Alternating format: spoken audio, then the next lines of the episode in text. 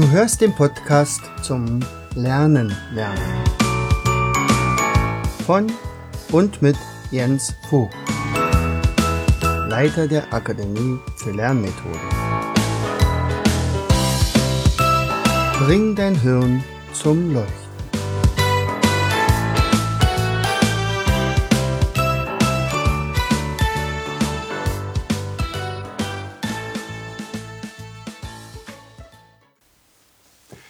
Herzlich willkommen in Vogtis Podcast Show Bringe dein Hirn zum Leuchten.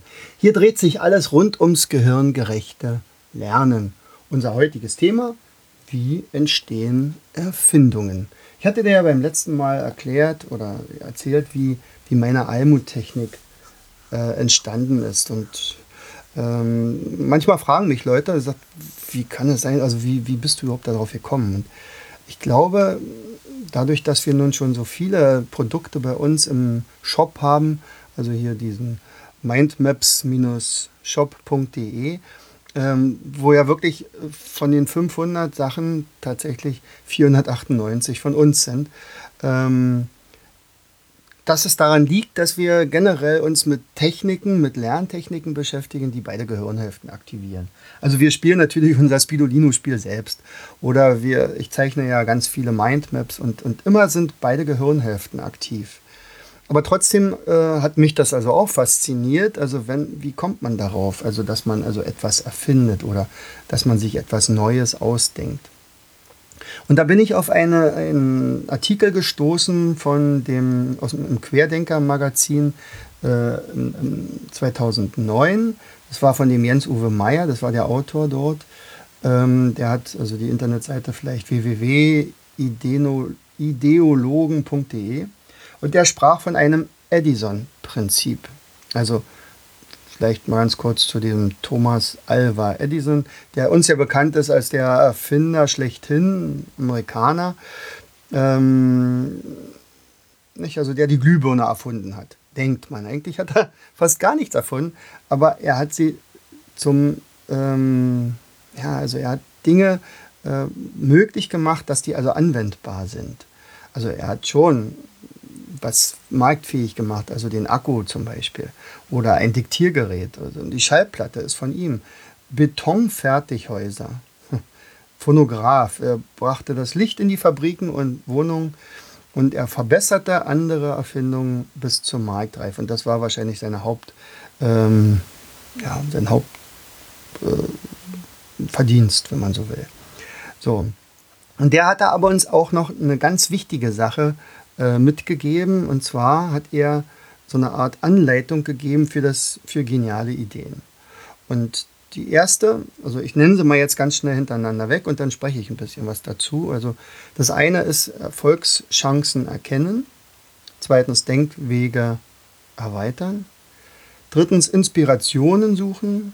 Viertens eine gewisse Spannung erzeugen. Fünftens all die Ideen ordnen und optimieren und zum Schluss den Nutzen äh, maximieren. Ja. Ähm, ja, zu den Erfolgschancen. Natürlich muss man gucken, ähm, wo gibt es Probleme. Also ich selbst habe das mal gemacht mit Schülern, ähm, Seminarkurs, da äh, ging es am Ende darum, dass sie Firmen gründen und ich habe ihnen aber das noch gar nicht so richtig verraten. Also Wirtschaft und Kommunikation, so war das große Thema. Und sie dachten, jetzt machen wir mal irgendwas Theoretisches. Und die erste Aufgabe, die ich ihnen gegeben habe, gesagt, geht raus in die Welt. also natürlich in die nähere Umgebung. In dem Fall war es Besko und Umgebung. Und sagt, und jetzt schaut mal, wo jemand ein Problem hat. Und diese Probleme sammelt ihr bitte. Und dann gucken wir mal, dass wir einen ganzen Sack voll Probleme haben und dann überlegen wir uns gemeinsam, wie man diese Probleme irgendwie lösen könnte. Wir werden garantiert nicht alle lösen können, aber wir brauchen einfach Probleme, die also Leute haben im Moment. Und wenn man also diese Probleme tatsächlich nachher lösen könnte, dann könnte man daraus eine Geschäftsidee machen. Also das war ihre Aufgabe und sie sind dann losgezogen und haben tatsächlich eine Menge äh, mitgebracht und darauf basierten dann nachher die Entwicklung von äh, zwölf Geschäftsideen, die sie dann bis zur Marktreife im Prinzip ähm, ja, gestaltet haben. Erfolgschancen erkennen. Die Frage ist natürlich, wie viele Leute brauchen eine Lösung. Wenn es also sehr viele sind, dann könnte es eine große Geschäftsidee sein. Manchmal versteckt sich ja so ein Problem auch, da muss man es einfach ähm, erkennen. Da ist die Frage, was lässt sich verbessern, was lässt sich vielleicht vereinfachen, was ist vielleicht im Moment noch zu kompliziert und was ist zu beschwerlich. Nicht? Das war ja damals mit, meiner, ähm, mit meinen Techniken, die ich bis dahin genommen hatte für das Merken. Offensichtlich war es ja zu kompliziert, sich sowas zu merken. Und wenn man erstmal die Technik mühselig sich erarbeiten muss, dann macht man sich meistens nicht die, die Arbeit und sagt, naja, dann lasse ich das mal bei meiner Schwäche der Gedächtnissachen. Also das ist mir zu blöd oder so, dann kommt die zweite äh, Ebene, also Denkwege erweitern. Und da macht sich das natürlich toll, wenn man mit beiden Gehirnhälften arbeitet. Also man beginnt quer zu denken oder um die Ecke zu denken, alte Denkmuster verlassen. Also das haben wir schon immer so gemacht. Das wäre tödlich, dieser Spruch. Ja, manchmal muss man auch total albern sein und, und ja, und tatsächlich auch mal äh, anecken. Aber nur so ähm, kann man zu neuen Erkenntnissen kommen. Also man verlässt sozusagen seine Insel. Vera Birkenbeer hat immer von so einem Inselmodell gesprochen. Ähm, dieses Modell ist sozusagen mein inneres oder mein eigenes Umfeld und, und da fühlt man sich natürlich wohl, aber man kann sich nur entwickeln, wenn man diese Insel ab und an mal verlässt. Und wenn man also so eine Denkwege, so eine eingefahrenen Denkwege nicht verlassen möchte, dann kommt man auch zu keiner Erfindung. Hundertprozentig. Und Thomas Alva Edison, der hatte gesagt, also ich stelle die gleiche Frage auf 100 verschiedene Weisen. So, und dann sucht man sich Inspiration. Also das schafft man, indem man zum Beispiel sein Grundwissen erweitert. Also man guckt einfach, äh, was gibt es denn auf diesem Gebiet schon. Da muss man natürlich schon ziemlich äh, sicher sein. Also ich hatte bis dahin vielleicht 50 Bücher über Gedächtnistechniken und Gedächtnistraining gelesen und wusste also schon eine Menge. Ich werde nie behaupten, dass ich alles weiß darüber, aber ich wurde sozusagen zum Experten und äh, ja, und dann kommt, kam diese Idee. Also man muss ein guter Beobachter sein. Manchmal ergibt sich eventuell Dinge, die die Natur uns gibt. Also wie im Kleinen, so im Großen zum Beispiel. Oder wie Newton, dem der Apfel auf den Kopf gefallen ist und der dann plötzlich die Gravitationsgesetze entwickelt hat. Man kann sich von anderen Ideen inspirieren lassen und sagen, Mensch, das ist ja toll. Also wenn das bei dem so funktioniert hat, dann könnte man das ja auf einem ganz anderen Gebiet auch einsetzen. So, und äh, man kann natürlich auch aus anderen Fachbereichen Erfindungen nutzen. Warum soll das nicht auch woanders funktionieren? Ja. Ganz, ganz wichtig ist aber immer neue Fragen stellen und vielleicht auch ungewöhnliche Quellen anzapfen. Und auch hier gibt es einen Spruch von dem Thomas Alva Edison, der sagte, ich sauge Ideen aus jeder Quelle auf. Eigentlich bin ich mehr ein Schwamm als ein Erfinder. Fand ich cool, den Satz. So, und dann äh, beginnt äh, eigentlich diese, diese Erfinderei. Also der Thomas Alva Edison hat ja, weiß ich nicht, tausend Versuche gemacht, bis die erste Glühbirne tatsächlich möglich war. Der ist ja weit darüber hinausgegangen, aber dazu kommen wir ja noch mit dem Nutzen maximieren. Also wichtig ist, man muss immer möglichst die ganze Geschichte zu Ende denken das auch immer wieder neu machen. Ich glaube, das war er, bei dem am Ende seine, sein Laboratorium abgebrannt ist. Und, und alle haben gedacht, du großer Gott, jetzt sind all seine Aufzeichnungen, all seine Erkenntnisse von einem Tag auf den anderen verschwunden. Und was hat er gesagt? Hm, im Moment verbrennen ja nur meine Misserfolge. Also auch so mal die Sache zu betrachten, weiß nicht, ob ich da so locker gewesen wäre. Aber es ist schon was dran. Nicht? Also immer wieder neu. Und jetzt kommt die interessante Sache, wenn man also wirklich mit beiden Gehirnhälften arbeitet, dann ist es so, dass man Dinge miteinander kombiniert, die also vielleicht gar nicht so zusammengehören. Und meine Art zum Beispiel immer wieder Eselsbrücken zu bauen. Ähm, das sind ja eigentlich Eselsbrücken von Dingen, die so eigentlich nicht zusammengehören. Äh, ist das so eine schöne Übung? Man sagt, ah, da entstehen dann vielleicht auch später mal größere Erfindungen. Also man könnte auch sagen, so ein kaleidoskopisches Denken. Das heißt also, man guckt durch so ein Kaleidoskop und es verändert sich ja auch ständig und man, man denkt so vernetzt.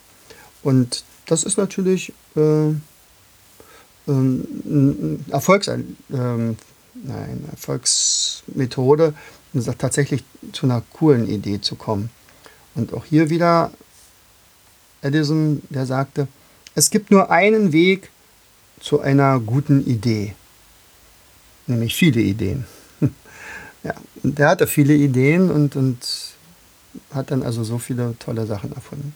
So, der fünfte Schritt wäre nach seiner Methode, Ideen zu ordnen und zu optimieren.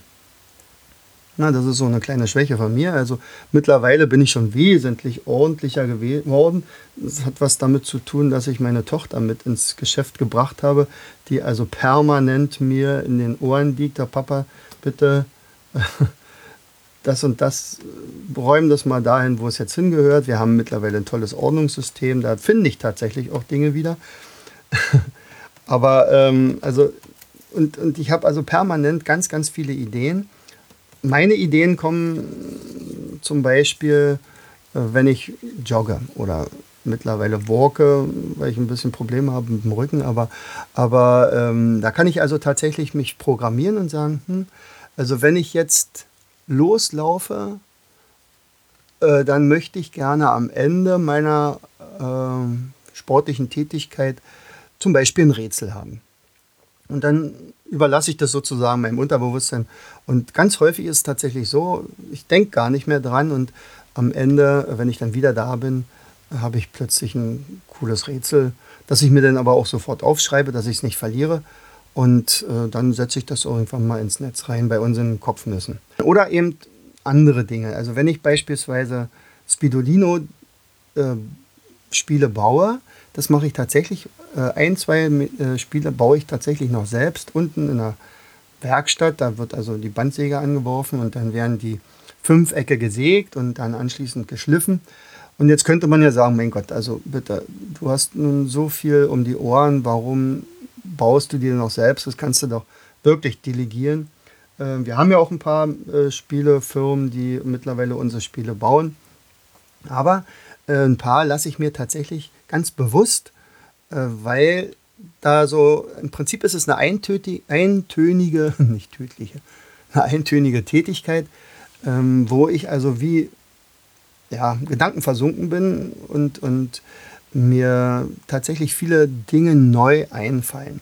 Also ich bin tätig, ich, ich schaffe etwas, es, es sind anschließend mehr Spiele da als vorher aber ich habe auch meistens noch ein paar Ideen dabei und deswegen habe ich neben mir dann tatsächlich so ein Ideenbuch und das wird dann einfach aufgeschrieben und dann kann ich weiterarbeiten und dann kommt die nächste Idee, das wird aufgeschrieben. Und diese Ideen zu ordnen, das ist dann teilweise auch Aufgabe von Anne. Aber da kann man ja eine ganze Menge machen und äh, dann muss man gucken, die optimieren, also wie ändert man vielleicht das Design oder wie gestaltet man es? Was für Namen gibt man diesem Produkt? Wie kann ich sorgen, dass es recht gut positioniert wird? Wie kann ich dafür sorgen, dass es überhaupt gesehen wird? Also auf dem Markt, das ist tatsächlich eine Sache des Marketings. Ähm, und man muss ganz deutlich machen, was ist der offensichtliche Nutzen einer Methode. Bei der Almut-Methode, das habe ich gestern oder nicht gestern, das habe ich beim letzten Mal gesagt. Also es ist ganz klar, es ist ganz, ganz leicht lernbar und der Erfolg steigt oder tritt sofort ein. Ja, und so muss man es halt praktisch pro, pro Produkt auch zeigen und das ist eine, ein Teil der Methode von dem Edison. Die letzte Stufe dieser, seines Prinzips ist also den Nutzen zu maximieren das heißt also, wie kann ich jetzt meinen Strom beispielsweise an die Leute bringen? Und äh, seine, Ähm, also es ist so, dass Alva Edison ein Stromnetz in Amerika aufgebaut hat. Und das brachte eigentlich erst den Durchbruch. Und dann, wenn erst er aber praktisch ein Stromnetz gemacht hatte, dann war es plötzlich möglich, also praktisch das Licht in alle Fabriken und Wohnungen zu bringen. Und das war eigentlich seine Hauptleistung, wenn man so will. Nicht? Diese Nutzungsstrategie, die er da entwickelt hatte. Er selber sagte dann auch, und damit möchte ich heute auch mal schließen, das war heute ein bisschen länger, also ich bin es überdrüssig, die ganze Arbeit zu machen und dafür nichts zu bekommen. Also, wenn, dann soll es sich möglichst auch lohnen. Nicht? Und alleine schon unsere Almut-Technik, die hat schon so vielen Menschen geholfen. Äh, und das ist tatsächlich eine, eine wichtige Säule bei uns im, im, im Shop. Also ungefähr 30 Prozent aller Einnahmen kommen durch diese Almut-Technik, ob das nun in, über Seminare ist oder ob das nun praktisch direkt das Produkt ist. Und davon haben wir jetzt eine ganze Menge. Also wie gesagt, ich werde schon nochmal darüber reden, warum ich nur 25 von den Karten habe und was wir noch alles so erfunden haben. Das ist schon ganz cool. Und das macht unglaublich Spaß. Also vielleicht habe ich dich jetzt heute so ein bisschen dazu inspiriert, vielleicht selber mal was zu erfinden oder mal ein paar Probleme einfach mal sich aufzuschreiben und sagen, gucken, was könnte zum Beispiel eine Lösung dafür sein. Und dann zieh es einfach durch. Dann, dann guck, dann denk das zu Ende und sag, man, äh, wen könnte ich mit ins Boot nehmen, wer könnte mir dabei helfen. Und vielleicht ist das sogar tatsächlich eine Geschäftsidee. In diesem Sinne, ich wünsche dir eine tolle Woche. Herzlichst, dein Jens Vogt. Du hörtest den Podcast Das Lernen lernen. Bring dein Hirn zum Leuchten von und mit Jens Vogt. Leiter der Akademie für Lernmethoden. Ich möchte dir heute als mein Podcast-Hörer etwas Besonderes schenken. Du erhältst meinen kostenlosen 8 Lektionen Online-Kurs, wie du in der Hälfte der Zeit ab sofort doppelt so viel lernen kannst. Schicke einfach dazu eine SMS mit Lernen, Leerzeichen, deine E-Mail-Adresse an die 71117. Kommst du nicht aus Deutschland, wähle die 0049 17 86 66 21 11. Gern lade ich dich ein, uns auf unserer Internetseite zu besuchen. Klicke einfach auf www.afl-jv.de. Bis zum nächsten Mal. Herzlichst, dein Jens Vogt.